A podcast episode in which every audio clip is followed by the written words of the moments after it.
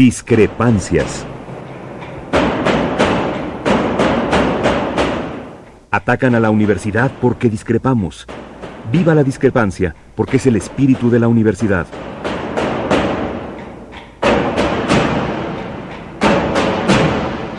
Martes de Discrepancias. Conducen Tobián Ledesma y Miguel Ángel Velázquez.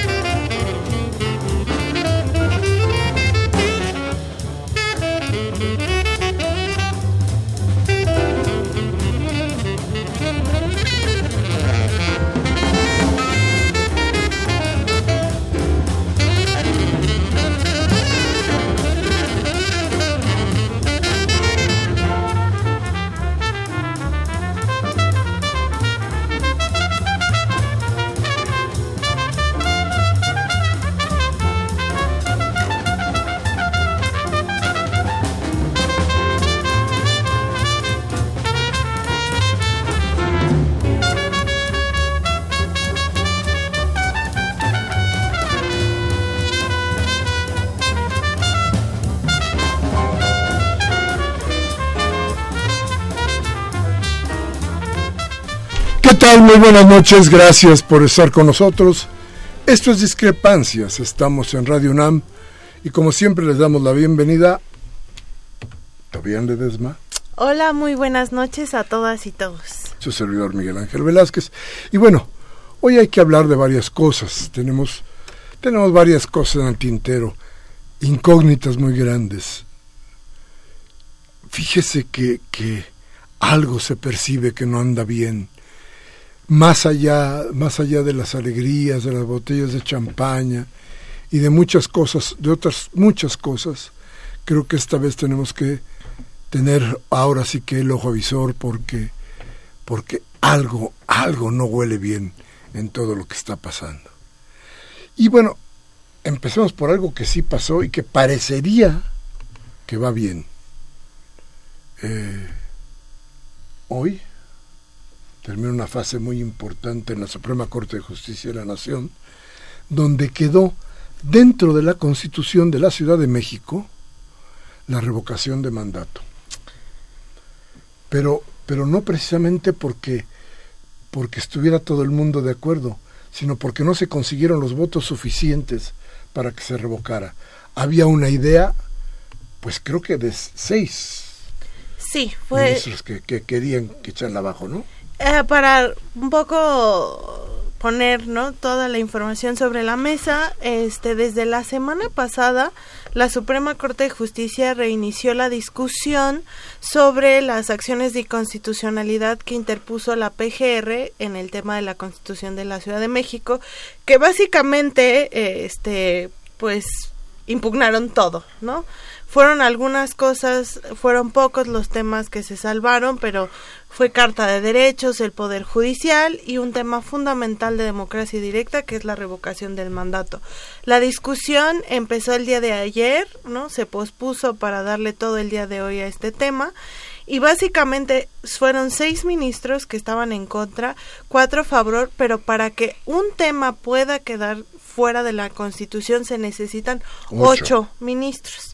Entonces fue por dos votos que el tema de revocación del mandato se mantiene en la Constitución. Pero esta discusión es muy importante, Miguel Ángel, porque ya habla de que no solo la Ciudad de México va a poder tener la revocación, sino todas las entidades federativas sin necesidad de que eso estuviera en la Constitución Federal. Sí, eh, a ver, fíjate que me quedó una duda a mí. Tú, has estado yendo a, a, a la Suprema y has visto cómo se ha venido desarrollando la discusión. Pero hay una cosa muy interesante porque la semana pasada el dictamen en la Suprema fue muy claro. En derechos humanos se puede ir más allá de lo que la Constitución establece, dijeron los ministros. A ver, ¿y revocación de mandato es un derecho humano? ¿Está dentro de esto? ¿O solamente fue por este juego de votos que se quedó? ¿Cómo estuvo? Eh, lo que en la Constitución, bueno, lo que los ministros establecieron sobre los derechos es que las entidades federativas no pueden crear derechos nuevos, sino solo ampliar, eh, fortalecer o eh, crear mecanismos para garantizar estos derechos establecidos en la Constitución Federal, en los tratados internacionales o aquellos, por ejemplo, en el caso de la Ciudad de México, que fue una postura muy importante de la ministra Luna sobre eh, aquellos que ya se ganaron en la Ciudad de México, como es, eh, no lo dijo tal cual, pero matrimonio igualitario, interrupción legal del embarazo. Entonces, básicamente, aquí la postura sería diferente porque estamos hablando de un tema que no está legislado en la Constitución Federal. Es decir, sí se está como creando una figura nueva que es la revocación del mandato, que ahí es donde está la, la, la diferencia de posturas. ¿no? entre la Carta de Derechos y lo que es un derecho ciudadano como la revocación, que como no está en un tratado internacional o en la Constitución, entonces hablar de esta postura, pues ellos sí, los jueces que votaron, los ministros que votaron en contra decía que sí estaba invadiendo facultades federales. Correcto. Y, y, otra cosa más, a ver, dice Andrés Manuel López Obrador que dentro de tres años él hará una consulta para saber si se queda o no se queda al frente de la presidencia de la República. Él está hablando de una consulta. En el caso de la Constitución de la Ciudad de México se habla de revocación de mandato. Para que eso suceda tiene que cumplirse una serie una serie de requisitos. ¿Cuáles son esos, Tobiano? Sí, el capítulo, bueno, todo lo que viene revocación del mandato está en una parte de la Constitución de la Ciudad de México que se llama democracia directa. Esto es muy importante porque no solo se habla de este mecanismo así nada más, sino es una serie de elementos donde viene la iniciativa ciudadana, la consulta ciudadana, la consulta popular, la revocación del mandato, plebiscito y referéndum. Esto eh, es como toda una serie, ¿no? De como un cuerpo que genera la democracia directa en México. Es decir, eh, en la Ciudad de México, es decir, no solo vamos a participar en las elecciones, ¿no? Cada tres años o cada seis años nos llaman a votar y es todo. En la ciudad ya tenemos lo que es el presupuesto participativo, las consultas ciudadanas, pero aquí es ampliar como los derechos ciudadanos de las personas. Es decir, yo quiero tener mi iniciativa en el Congreso y no quiero que ninguno legislador la presente. Se pusieron requisitos accesibles para que eso suceda, cosa que a nivel nacional es una locura. Necesitas pues un montón de firmas que solo estructuras de poder pueden garantizar. Entonces, ahorita les digo los requisitos de la revocación, aquí los tengo, que es el artículo ah, es el artículo 25 de la Constitución.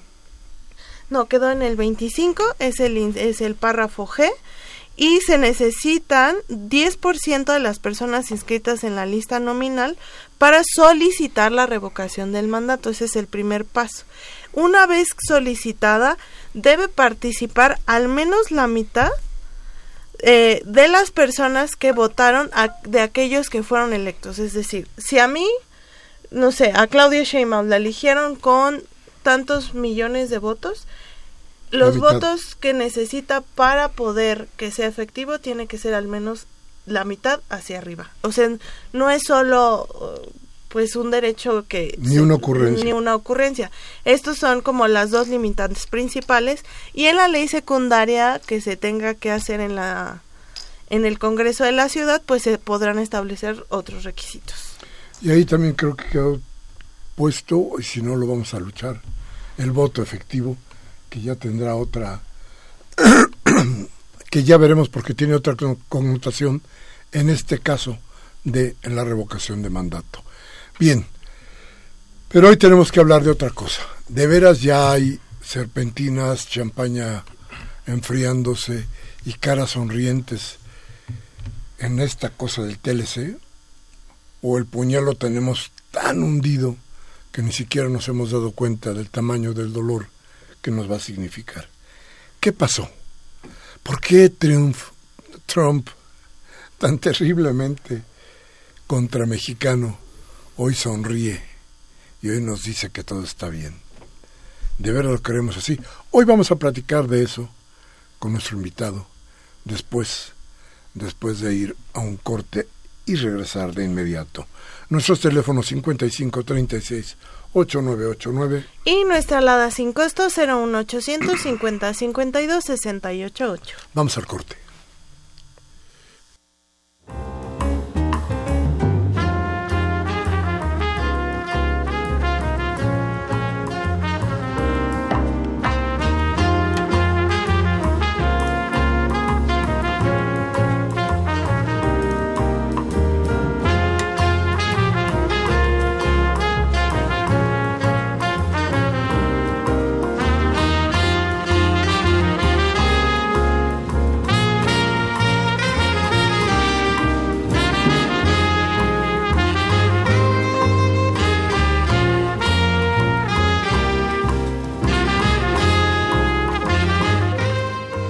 Bien, gracias, gracias por seguir con nosotros. Entonces, a ver, listos para, para, para entrar a esto que, que pues ya no será un tratado, o hasta el momento no es un tratado de libre comercio, aunque se siga llevando así, pero que ya es un acuerdo bilateral de comercio entre Estados Unidos y México.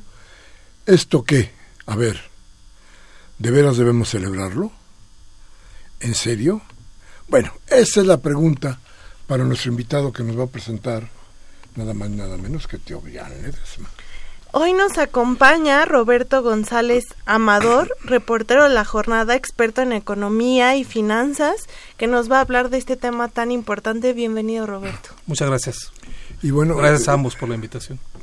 No, y déjame, déjame, déjame añadirle flores a Roberto, porque te voy a decir que que el caso de Roberto es un caso muy especial porque en un periódico tan especializado en la cuestión política como La Jornada, plantearte que existe esa isla de economía que es importante no solo para el periódico, sino que es importante, muy importante para el país, tiene que ver mucho, muchísimo con Roberto, que es el que hace para la jornada estas cosas financieras que son de veras trascendentes y que nos han abierto los ojos desde las fugas de capital, desde las inversiones que se están haciendo chuecas y, derechas, y de el camino que ha tomado nuestro país durante los últimos años.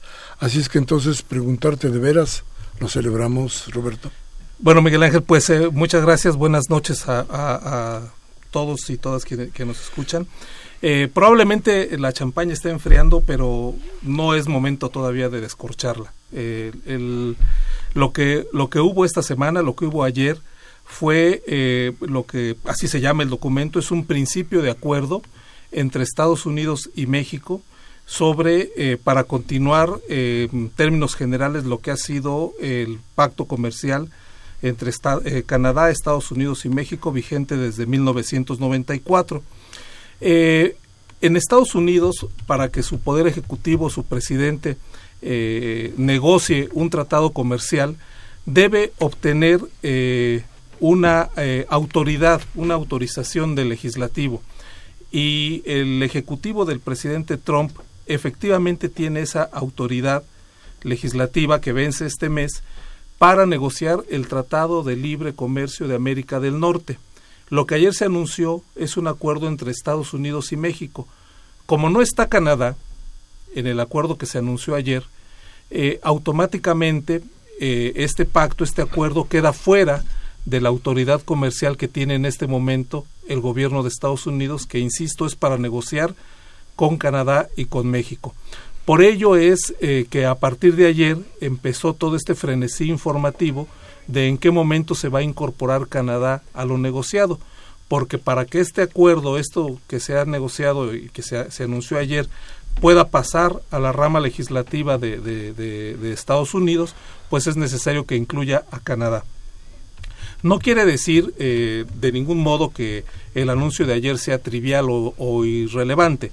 Eh, para México, como, como hemos visto en los últimos meses, eh, la incertidumbre que había en torno a la negociación del Tratado de Libre Comercio de América del Norte era uno de o fue uno de los principales factores de, inestabilidad financiera y provocó que incluso varias, eh, varios proyectos de inversión se retrasaran o se suspendieran temporalmente. Entonces es un acuerdo importante para la economía mexicana, pero eh, no es un acuerdo definitivo. O sea, todavía tiene que, incorporarse Canadá y, tiene que aceptar, digamos, eh, o acoplarse a lo que negociaron ayer o que se anunció ayer entre Estados Unidos y México y que tiene, tiene varios componentes importantes. Uno de ellos, que me parece que sería, eh, hay dos que, que, son, que son interesantes. Uno, que tiene que ver con la industria automotriz. La industria automotriz representa eh, una tercera parte de la actividad manufacturera en México y es eh, la principal fuente de, divisas para el país, es el, el, mayor volumen de exportaciones. Más aún que, que, que la llegada de divisas de Estados Unidos. En, monto sí, las exportaciones eh, eh, automotrices, eh, su monto es superior al de las remesas es, y, sin duda las exportaciones de petróleo, con una anotación, las remesas tienen un valor real mucho mayor porque las remesas es, son más o menos 30 mil millones de dólares lo que entran al año y es dinero que tal como entra va a las familias de los trabajadores mexicanos en Estados Unidos. Las exportaciones automotrices son un poco más de esos 30 mil millones, pero al mismo tiempo la industria automotriz realiza importaciones prácticamente por el mismo valor. Entonces, eh, al final no, no son exportaciones solamente, sino que tienen un altísimo componente importado. Pero, pero digamos, en el sector automotriz, que es eh, el, responsable de que varias entidades del centro de la República registren tasas de crecimiento eh, superiores al, promedio nacional, muy superiores al promedio nacional, es, es una actividad importante. Entonces, ahí hay dos acuerdos fundamentales. Uno, que se mantiene más o menos en 60% el componente nacional, o sea, para que los autos no tengan eh, que crucen los tres o los dos países en este caso tengan un impuesto adicional y otra cosa que es muy importante que eh, se aceptó que alrededor de 60% de esos autos sean ensamblados en territorios de bajo salario, o sea, en México, ¿no? Este, eh, 40 45% de esos autos se tiene que ensamblar en, en lugares donde el salario promedio supere los 16 dólares por hora que es el caso de Estados Unidos. El salario promedio en Estados Unidos es de eh, más o menos 22 dólares por hora en la industria automotriz y se acepta que, otra parte, 60%, sea ensamblada, dice el texto, en lugares, en, territorios con un salario menor a 16 dólares por hora. Esto que ha sido un tanto eh, eh, eh, festejado por, por los negociadores y por las cámaras empresariales, yo creo que debería verse con un poco más de detenimiento porque es una aceptación tácita de que la oferta de México o la ventaja competitiva de México en el TLC está en los bajos salarios, ¿no? Este, yo creo, incluso no he leído hasta hoy y, y, probablemente me equivoque, pero hasta hoy no he leído un posicionamiento del próximo gobierno eh, sobre, sobre esta situación de que, de que el, salario bajo para el caso de la industria automotriz se mantenga como, como la principal eh, ventaja eh, competitiva de México respecto de las industrias ensambladoras de auto en Estados Unidos y Canadá. Y hay otra cosa que, que incluye también el tratado, que hay un capítulo laboral. recordemos que cuando el tratado se firmó eh, se negoció en 1993 y entró en vigor en 94.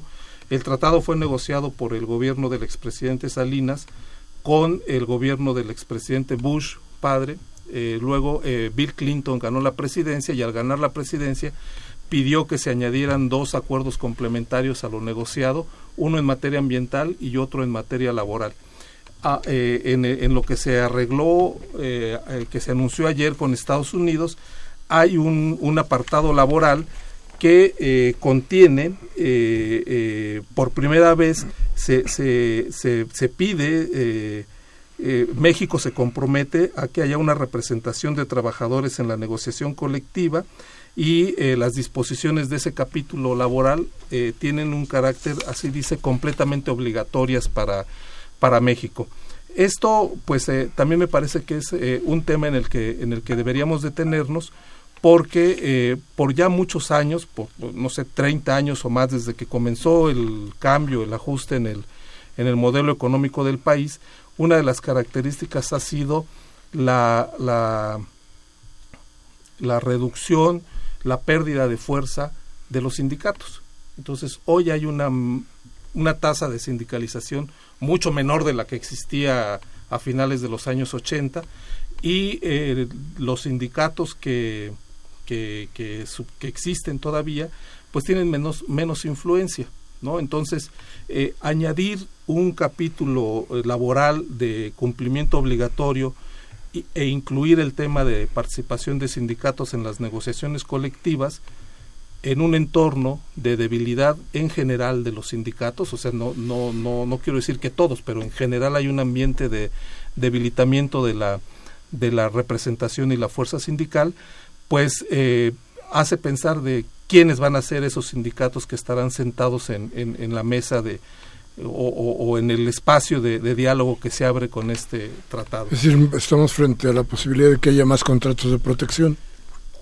Claro, en, eh, eh, en la medida en que esto no... O, hasta la desaparición. o hasta la, desaparición, ¿no? Este, eh, recordemos que hay en curso desde, desde poquito antes de que empezara el actual gobierno del presidente Peña Nieto, una reforma laboral que eh, para eh, el término empleado es que flexibiliza, pero yo diría que debilita un poco los derechos eh, laborales, ¿no? Este, estamos en un, en, en, un ambiente laboral en el que prevalece cada vez más la terciarización de los contratos, la subcontratación, estamos en, en, en nuestro mercado laboral el 60% de las personas que se ocupan lo hacen en actividades informales, es decir, sin acceso a la seguridad social. Entonces, no es un, e, es un ambiente laboral que no tiene nada que ver con el de Estados Unidos y Canadá y que eh, yo me parece que abre una, una eh, que sí abre un, un, un, debate o debería abrir un debate sobre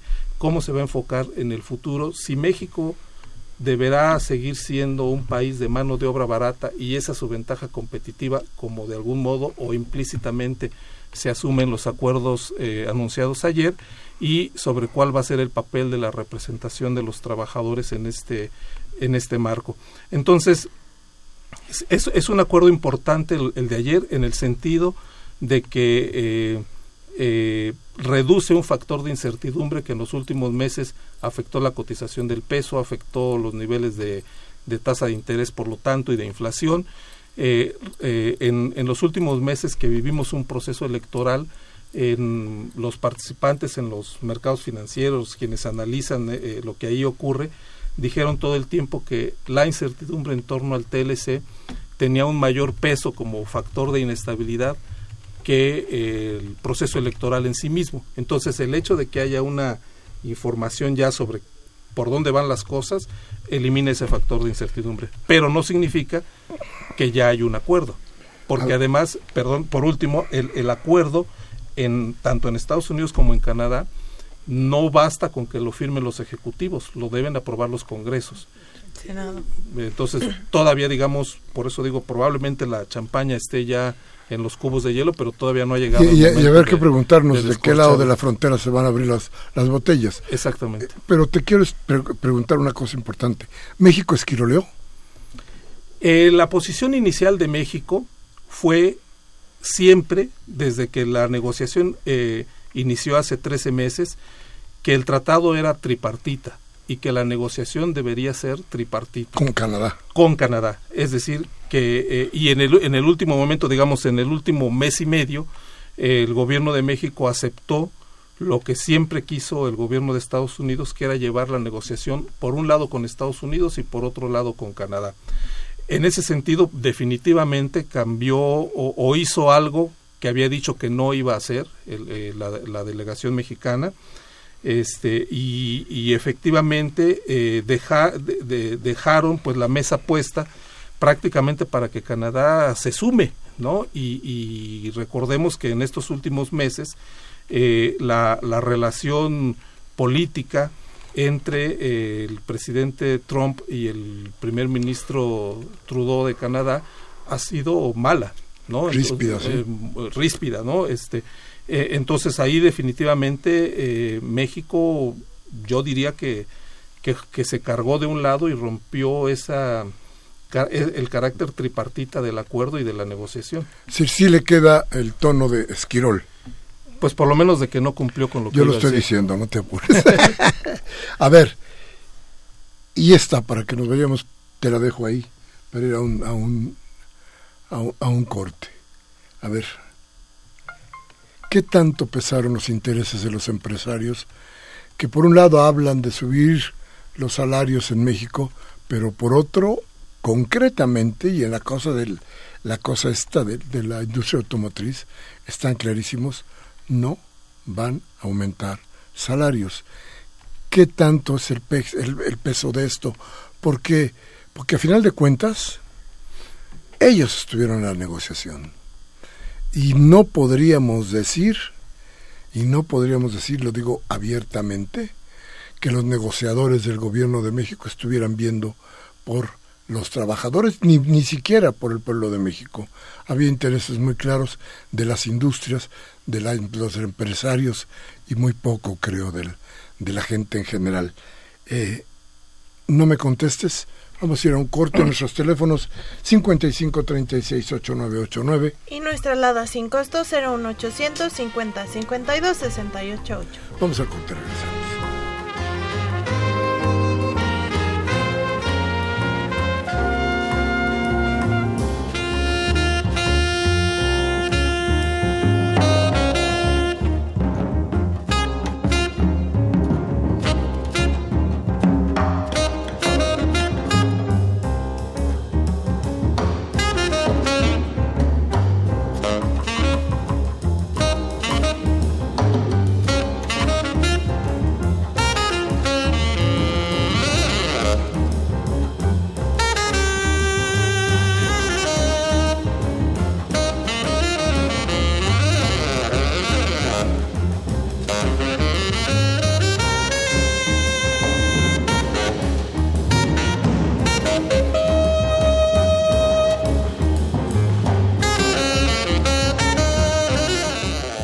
Bien, Roberto, entonces, gracias a nuestros amigos por estar con nosotros, por seguir aquí en Discrepancias. Hoy estamos hablando con Roberto González Amador del Tratado de Libre Comercio, de sus consecuencias y de una serie de cosas que vamos a ir descubriendo durante mucho tiempo que tienen que ver exactamente con esto, con, con esta engañifa que parece haber sido el Tratado de Libre Comercio. Entonces, este Roberto, ahí está la pregunta.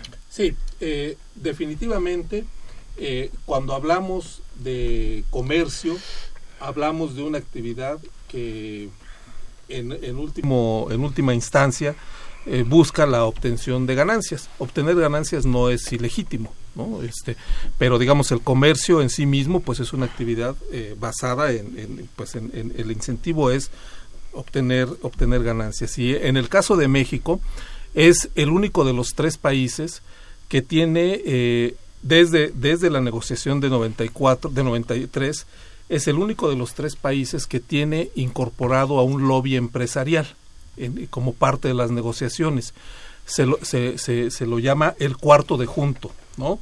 Y, pretende dar la idea de que mientras los negociadores del, del gobierno, gubernamentales, negocian con sus pares, pues eh, los empresarios están a un lado acompañando la negociación y proporcionando pues información, datos, eh, puntos de vista, etcétera, de por dónde deben ir las cosas. Entonces, el hecho mismo de que eh, de que este de que la mecánica de negociación incorpore a un grupo de empresarios, ¿no? O sea, nos habla de, de cuál es, eh, digamos, el sesgo, no, no en un sentido peyorativo, o sea, cuál es el sesgo, ¿por qué no incorporar un cuarto de junto de campesinos? Que quizá en el caso de México ha sido eh, el sector más golpeado con la apertura comercial, o por qué no incorporar, hay un grupo de negociadores gobierno, un grupo de negociadores eh, empresarios, hablando sobre un capítulo sindical, pero ¿dónde estaban los sindicatos en ese cuarto de junto? Eh, entonces, claramente es una, es una negociación o son unos participantes en la negociación que tienen un interés claro y explícito. Un empresario eh, que participa en, estos en estas eh, rondas de negociación no lo va a hacer en contra de sus intereses, lo va a hacer a favor de sus intereses y, no cabría esperar que hiciera lo contrario. Entonces, sí hay sin duda un sesgo en este, en este tipo de negociaciones, porque además sabemos que, que, no hay ningún, ninguna decisión o ninguna política económica neutral. Una decisión que favorece a uno afectará a otro, porque pues en economía es eh, cómo se administran recursos que son escasos, ¿no? Entonces, si hay unos recursos escasos y se cargan de un lado, pues afectará a otro. Eh, yo creo que, que hay, hay, una cosa que es eh, interesante y es qué ha pasado en estos años del Tratado de Libre Comercio. hay algunos que tenemos la edad suficiente para recordar que cuando el Tratado de Libre Comercio se negoció originalmente durante el gobierno del presidente Salinas, eh, la parte de la opinión pública del espectro político que hoy podríamos que podríamos identificar con la izquierda era opuesta al Tratado de Libre Comercio. Eh, hoy, digamos, eh, lo que lo que yo he escuchado ayer y hoy es que funcionarios de la próxima administración eh, eh, consideran que ha sido una buena negociación. Es decir, no hay un, no hay una, un debate, un cuestionamiento de cuál es la o qué es lo que busca México en el Tratado de Libre Comercio o en este acuerdo comercial Estados Unidos-México, como lo, lo, llamó el presidente Trump ayer. Eh, ¿Cuál es, cuál es, eh, eh, o, sea, cuál es eh, el, el, cómo, cómo se va a insertar México a partir de ahora en, en, este, en esta área geográfica de América del Norte? Sabemos que es un área geográfica de población joven. Las tres economías son muy relevantes a escala mundial, o sea, la, economía de menor desarrollo es la de México y es la undécima o duodécima más importante del mundo, o sea, es una economía relevante es una región que tiene cuantiosos recursos energéticos, es una región que tiene cuantiosos recursos naturales. Entonces, eh, ¿cuál va a ser la forma en que México se inserte en, este bloque para los siguientes años? Eh, el Tratado de Libre Comercio a lo largo de, estos últimos, desde que entró en vigor en el 94, ha convertido a México en un país exportador pero eh, la gran mayoría de las exportaciones tienen su contraparte importador. O sea, México importa componentes y exporta productos terminados. Eh, en estos eh, de 94 para acá, México no es un país que tenga una marca propia de televisores o una marca propia de estufas o de refrigeradores, pero en cambio sí es uno de los principales ensambladores de pantallas de televisión, de televisores, de a mí me parece que se pierde un poco de vista hoy, o sea, sí hay, como decías al inicio, una euforia porque parece que hay una gran victoria nacional, pero no nos hacemos preguntas como esas. O sea, ¿qué es, cuál es la forma en que México se va a insertar en, en esta área geográfica? Claro que es lo que es lo razonable, o sea, pues si tiene frontera con el país que más consume en el mundo, pues lo razonable es venderle, pero solamente eso queremos ser solamente vender, solamente traer componentes y exportar productos terminados. El Tratado de Libre Comercio no ha cerrado las brechas de desarrollo que existen en el país. Hoy, el, el, del centro hacia el sur, sigue habiendo una brecha tan grande o más quizá respecto del nivel de desarrollo que hay del centro hacia el norte. Eh, ahora que veníamos para acá yo eh, veía algunos datos y en 1992, es decir, eh, eh, la, el periodo previo. a la entrada en vigor del Tratado de Libre Comercio, el 53.1% de la población de México tenía un ingreso inferior al de la línea de bienestar, o sea, era pobre. ¿no? Eh, hoy ese universo es de 53.2, estamos prácticamente igual. Es decir, en todos estos años de apertura, de cambio de paradigma económico, de una cosa tan elemental como el, el, universo de población que no tiene acceso al bienestar mínimo sigue siendo el mismo. Eh, los niveles de, desigualdad eh, eh, son muy parecidos hoy de lo que eran en, a, a principios de los años 90. No han cambiado significativamente cuando otros países de América Latina como Argentina, como Brasil, aún con todas las crisis que han tenido y todas las deficiencias, han mejorado en sus niveles de, de, en, reducir su desigualdad. Eh, no hay que desdeñar eh, el Tratado de Libre Comercio, es, es mucho lo que se ha hecho ya, pero no hay un debate que complemente o que nos haga preguntarnos si realmente esto es lo que queremos para el país. Y yo no veo no lo vi ayer y no lo vi hoy, en eh, quienes van a ejercer la autoridad en el próximo gobierno. Es decir, siento que asumimos que esto es lo mejor. Yo no digo que sea lo peor. Lo que, lo que siento es que no hay un debate de decir, ¿para qué queremos el Tratado de Libre Comercio? Simplemente para exportar, ah, pues, pues está muy bien, seamos eso. O queremos que sea una herramienta para reducir la desigualdad. Ah, bueno, pues de 94 a acá, acá no, no se ha hecho. Eh, y, y, porque, porque el, discurso está dominado por quienes se benefician de ese tratado de libre comercio. ¿no? Este, mm, los salarios, eh, hubo un debate hace, no sé, un par de años sobre el salario mínimo en México, ¿no? Eh, y ahí se presentó cualquier cantidad de estudios con evidencias de que los salarios en México, lejos de recuperarse, se han deteriorado. Eh, entonces, no, yo creo que, que, hay que tener mucha atención. Este tema del Tratado de Libre Comercio, si, si no lo vemos, estaremos dejando de lado cosas que tienen que ver con la riqueza energética del país. Los recursos naturales están contenidos en el Tratado de Libre Comercio. Tienen que ver con, con temas que van a dominar la economía en el futuro, como todos los servicios digitales. En el tratado original por razones obvias no había un capítulo de servicios digitales. En este nuevo hay un capítulo de servicios digitales, de comercio electrónico, de, todo lo que ha sido el mundo de Internet. Esa es la economía del futuro. Hay un capítulo ahí eh, en eso. Hay un capítulo laboral, hay un capítulo sobre la, eh, el comercio de bienes agrícolas. Todo eso es muy importante y debemos conocerlo. El gobierno mexicano o hasta hoy no ha divulgado los, los acuerdos en la página de internet del representante comercial de Estados Unidos están desde ayer al, al, mediodía.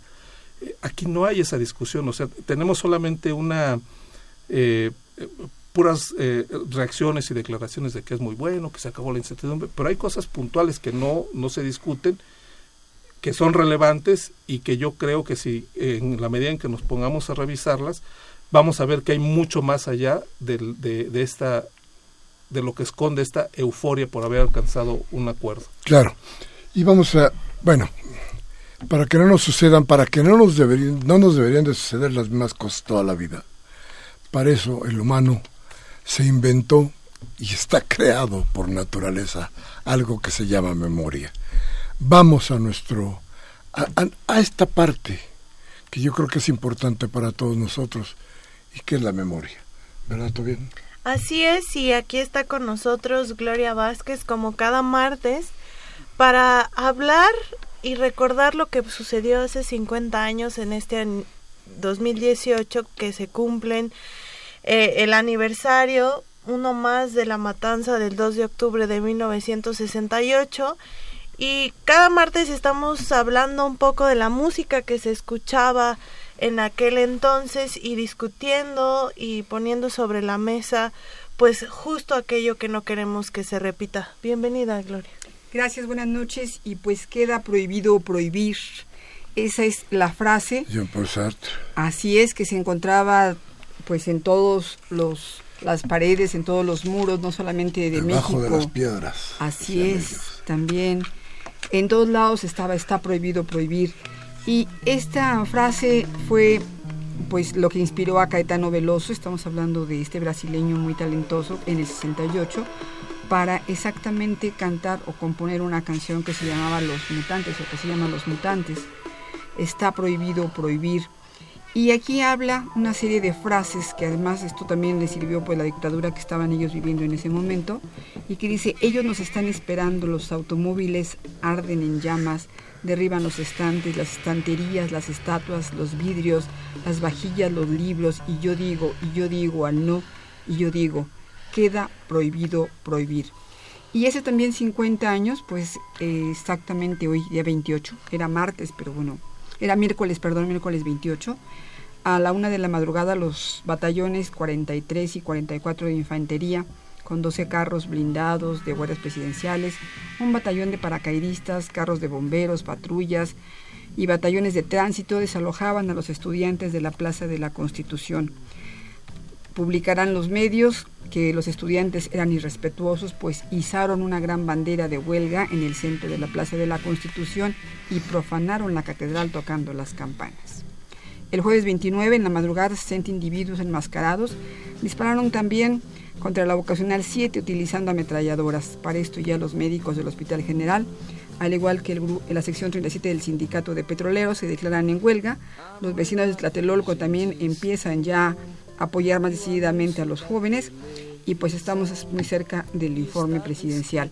Y vamos a escuchar también otra canción que es muy muy emblemática, que se llama El Desertor, que es una canción francesa antimilitarista, fue escrita en 1954, 1954 por el escritor Boris Vian. Y esta canción en el 68 fue cantada sobre todo por Joan Baez y Peter Paul and Mary, entre muchos otros. La letra está dirigida al señor presidente, la escribe un hombre que recibe del gobierno la orden de ir a un conflicto armado y la canción en primera persona dice que no va a ir a la guerra, que va a desertar porque no quiere matar gente inocente y que va a caminar por todo Francia para decirle a la gente que se niegue a obedecer que no vayan a la guerra y que si el presidente quiere sangre que derrame la suya. Termina diciéndole al presidente si es perseguido por no ir a la guerra, le advierte, que le advierta a los policías que él no lleva armas y que tampoco va a contestar, por lo tanto lo pueden matar. Es una canción muy emblemática y fue cantada por muchos, muchos cantantes, pero el contenido de veras pues sigue siendo muy vigente. Vamos a escucharla, por favor. Vamos para allá.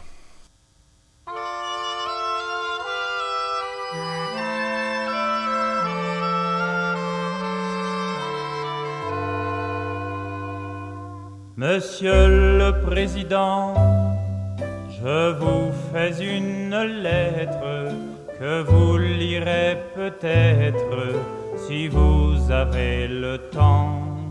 Je viens de recevoir mes papiers militaires pour partir à la guerre avant mercredi soir. Monsieur le Président, je ne veux pas la faire, je ne suis pas sur terre pour tuer des pauvres gens. C'est pas pour vous fâcher,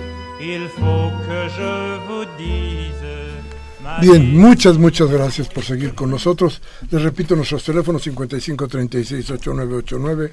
Y nuestra alada sin costo 01800 50 52 688. Y no pudimos oír toda la canción, déjeme decirle, porque ahorita viene un corte a las 9 de la noche de la Presidencia de la República, donde nos dicen este pues que, que, que, bueno, al- alguna cosa de algún país que no es México, pero pues usted puede pensar que es México, si quiere usted. Dice, va, pues fíjese que sí. Entonces, bueno, ahí tienen ese corte, nos va a dar por ahí la cosa. En fin, bueno, hay una diferencia muy grande, Roberto, entre aquellos años antes del TLC y estos años, estos años después del TLC, que creo que vienen, que son consecuencia. A ver, al 93, con el, el, el número de, de pobres que existían en México, la violencia era prácticamente nula. Porque te voy a decir algo, el reparto de la riqueza no era tan obvio, no era tan, no había tanta soberbia, eh, eh, no era tan, no se exhibía de tal manera. Sí, 20 años de pobreza, de pobreza, de pobreza continua en este país de crisis constante, nos ha traído algo, una violencia terrible, un rompimiento del tejido social que es evidente por todos lados. Entonces, no solamente tendríamos que ponernos ahí, creo que ahí, ahí es, el, es el otro componente el que nos debe preocupar. No, no hay muchos más pobres, hay muchísimos más riquísimos. Es decir, hoy la concentración de la riqueza quedó en manos de unos cuantos. ¿Estás de acuerdo? Y además de, sí, sin duda, y además de este entorno de, de violencia y de, eh, pues yo diría incluso de, fractura del tejido social, hay algo que es importante, la, el horizonte. Hoy muchas personas, eh, sectores amplios de la población, eh, no tienen un horizonte claro de, de, desarrollo, de mejora, de bienestar. Y cada que, conforme pasa el tiempo, esto es cada vez más evidente y es un factor más de, zozobra, ¿no? O sea, no es... Eh, hay, hay un estudio reciente que, que publicó este mismo año, hace dos o tres meses, el Centro de Estudios Espinosa Iglesias, que habla precisamente que eh, eh, cuatro de cada cinco mexicanos que nacen pobres van a morir pobres. No van a, lograr superar esa condición a lo largo de su vida. La esperanza también cuenta si, si, si, si una persona cree que va a mejorar, pues tiene un incentivo, ¿no? Este, eh, eh, pero hoy ese, ese, ese horizonte está borrado, es, es eh, no existe, ¿no? Y, y, es una diferencia notable con lo que tú mencionas respecto de cuál era la situación en, en el año 92 o 93. Eh, claro que al final todo fue una fantasía, pero recuerdas que se nos decía que íbamos eh, eh, sin que nadie nos detuviera, íbamos para el primer mundo, ¿no? México entraba al TLC, entraba a la OCDE, eh, o, sea, claro que luego resultó que todo eso, para usar una frase de, de, la época, estaba prendido con alfileres, pero existía esa, esa perspectiva de futuro. Hoy yo, yo lo que creo es que hay, no hay que, que, que generalizar en el sentido de decir, el TLC es bueno, hoy no hay un debate en ningún círculo, ah, probablemente sí en alguno, em, eh, pero no hay un debate para decir, ¿es el TLC lo que más nos conviene? Probablemente sí, si llegamos a la conclusión después de un debate, ¿no? ¿Es esta forma de insertarnos a la economía de Estados Unidos la que más nos conviene? Para mí, una cosa que ha cambiado mucho a lo largo de estos años es que ya no hay debate, que parece que toda la discusión ha caído en la cancha de uno de los bandos y de esa cancha no salimos. Es como un partido de fútbol aburrido que solo se juega en medio campo. Hoy estamos en eso, o sea, el discurso es el se asume que el Tratado de Libre Comercio o este tipo de, política, de, de, de, modelo de inserción en, en, en, la economía mundial es la que más le conviene al país. No hay una discusión, o sea, todo mundo se preocupa porque no hay tratado. Y sí tiene consecuencias económicas, no hay que minimizarlas, muy delicadas. Si, si la negociación se rompe, eh, el tipo de cambio se va a 25 pesos y pueden salir capitales. O sea, no, no, no hay que trivializar pero también yo creo que vale la pena decir, si los resultados en términos de, de distribución del ingreso, de pobreza, de desarrollo regional, no son los mejores, ¿por qué no discutimos cuál es la forma en que México se va a insertar uh, en este modelo? O sea, no, no escuchamos las voces distintas, ¿no? Eh, y, bueno, e, es ese eh, eh, un faltante que no, no hace menos lo, la, la, relevancia de lo que está ocurriendo en estos días. Roberto, y con este acuerdo negociado por México y Estados Unidos, hablabas un poco de la esperanza, que es importante. ¿Hay esperanza para la economía mexicana así como está o de verdad vamos a ver los, la misma situación, no hay en realidad un cambio profundo y las consecuencias pues van a ser las mismas? Es, eh, yo creo que, que en términos de la política económica, sí nos encaminamos a algo diferente. El, el, nuevo gobierno ha dicho que va a hacer las cosas de manera diferente y hasta ahora no hay una evidencia que nos haga pensar que, que está mintiendo pero tampoco tenemos todavía los elementos para juzgar qué, qué va a ser eso diferente. Y tampoco hay que ser demasiado exigentes, o sea, eh, eh, esto lo vamos a comenzar a conocer a partir de diciembre, cuando el nuevo gobierno presente, como establece la ley, su propuesta de paquete económico para el próximo año. Lo tiene que hacer antes del día 15 de diciembre. Eh, yo, yo, permíteme contestarte casi, casi con un lugar común, pero es, si seguimos haciendo lo mismo, tendremos los mismos resultados. Eh, hoy lo que, lo que vimos en términos del Tratado de Libre Comercio es que se sigue el mismo esquema, se sigue el mismo eh, modelo de, inserción y de, integración, con algunos aspectos que son particularmente desventajosos para México, como el tema de los salarios al que habla, del que hablamos hace, hace un momento, y, y otros que, digamos, quitan incertidumbre, como esta idea que tenía Estados Unidos de negociar, de que el acuerdo se extinguiera en automático cada cinco años y hay que negociarlo. Eh, bueno, eso se extendió a un plazo de 16 años se habla particularmente del tema de los energéticos. Hoy hay información que ya es pública en el sentido de que, de que el nuevo gobierno piensa suspender las subastas de contratos petroleros por dos años.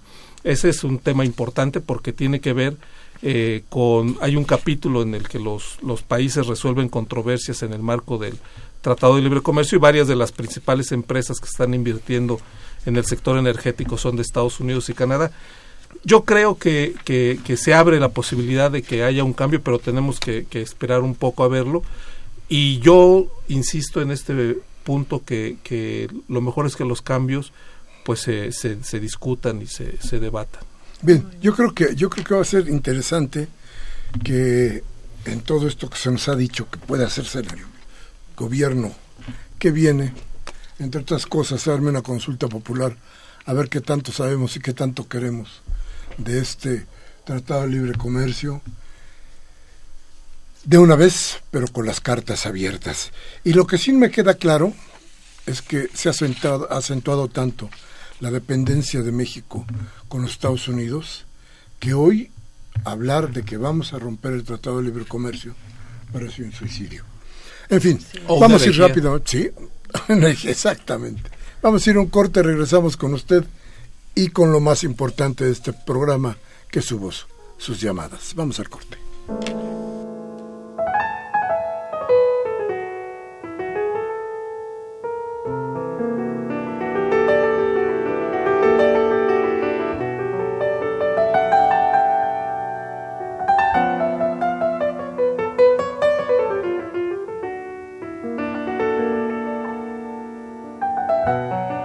Bien, gracias. Se puso usted alegrísimo con la musiquita, ¿verdad? Pero se despertó usted. Bueno, ahí van. Vamos con nuestras llamadas. ¿Todo bien? Josefina Cruz de Whisky Lucan manda saludos y está muy contenta por escuchar a Miguel Ángel Vela. Gracias, gracias. Un beso para allá. Eh, Quetzalcóatl de Coyoacán dice, Don Miguel Ángel, el presidente de la Liga MX, Enrique Bonilla, es una basura ya que en dicha liga prevalecen la corrupción y el maltrato al jugador. Ojalá que el recientemente creado sindicato de futbolistas sirva para algo. Pues ojalá.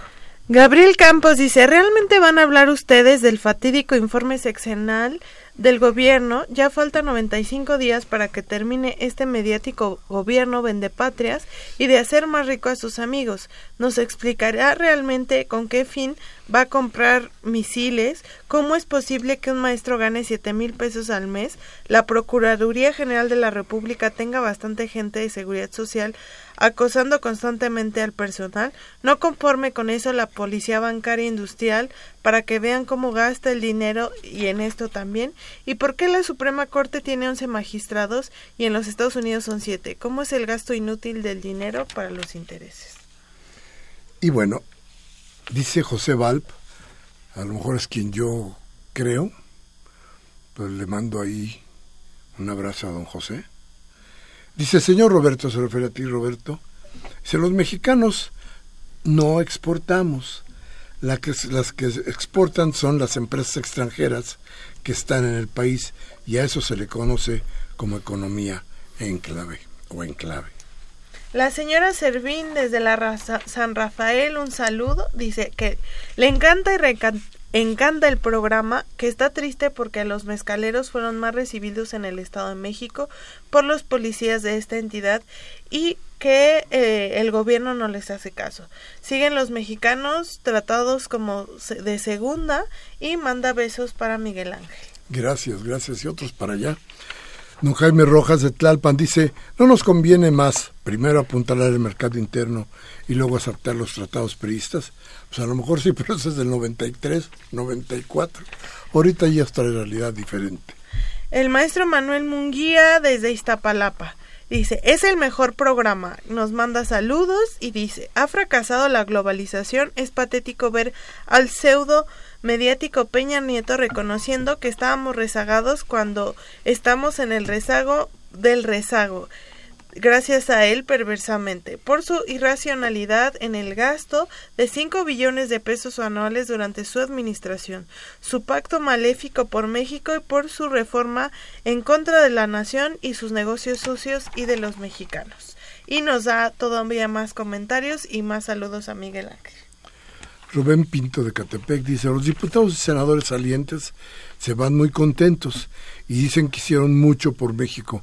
Me gustaría saber qué hicieron. No, pues no pida usted imposibles, tampoco. Jesús Ramírez eh, dice, ¿a qué se dedica a la iniciativa Mérida? Su antecesor en Colombia solo generó violencia. Y seguirá generando violencia en México.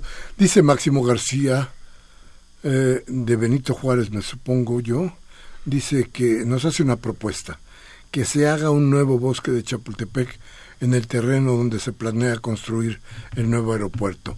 Me gustaría saber qué opinan. Pues cualquier cosa estaría mejor, ¿no?